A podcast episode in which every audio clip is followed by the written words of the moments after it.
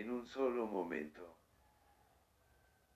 Según en el cuento titulado, La noche boca arriba escrito por Julio Cortázar, existió una persona que tenía una motocicleta, la cual guardaba en un rincón con el portero de al lado. A primeras horas del día se apresuró a salir a la calle sin tener cuidado de los peligros que existen al montar una máquina como esta. En las primeras millas después de haber arrancado el motor, sentía la mejor sensación que puede existir en esta vida, la brisa del viento acariciaba su cabello. No había duda de que todo le saldría a la perfección, que llegaría a su destino.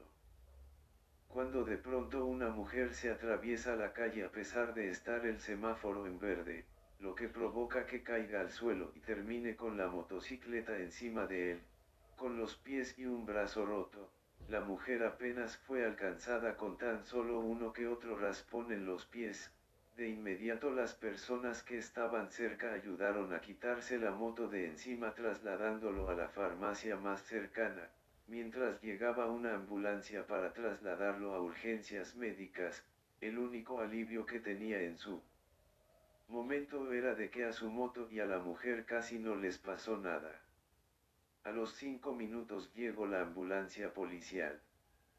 Se sintió mejor cuando lo recostaron en una cómoda camilla y al llegar al hospital comenzó a perder el conocimiento, en su pecho solo sintió una fría placa de metal, entre dormido y despierto miraba como los doctores se hacían señas. Era raro, podía percibir los olores como si estuviera en la guerra o dentro del barro, Tenía alucinaciones severas muy realistas como si quisieran matarlo, tanto que lo hicieron gritar y asustar a los demás pacientes que también estaban en el hospital.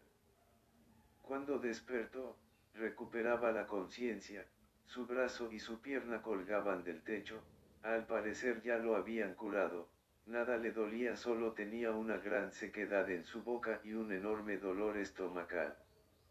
Esa noche la fiebre lo hizo como quiso, haciéndolo despertar a mitad de la noche, creyó haber despertado a los demás pacientes.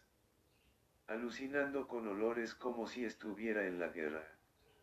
Al parecer la muerte lo rondaba, pero él no lo sabía, había un fuerte olor creyó que las pesadillas que estaba teniendo no eran más que eso, una silueta se le acercó con cuchillo en mano.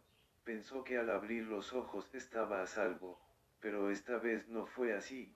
Al abrir los ojos una silueta ensangrentada terminó por arrebatarle la vida.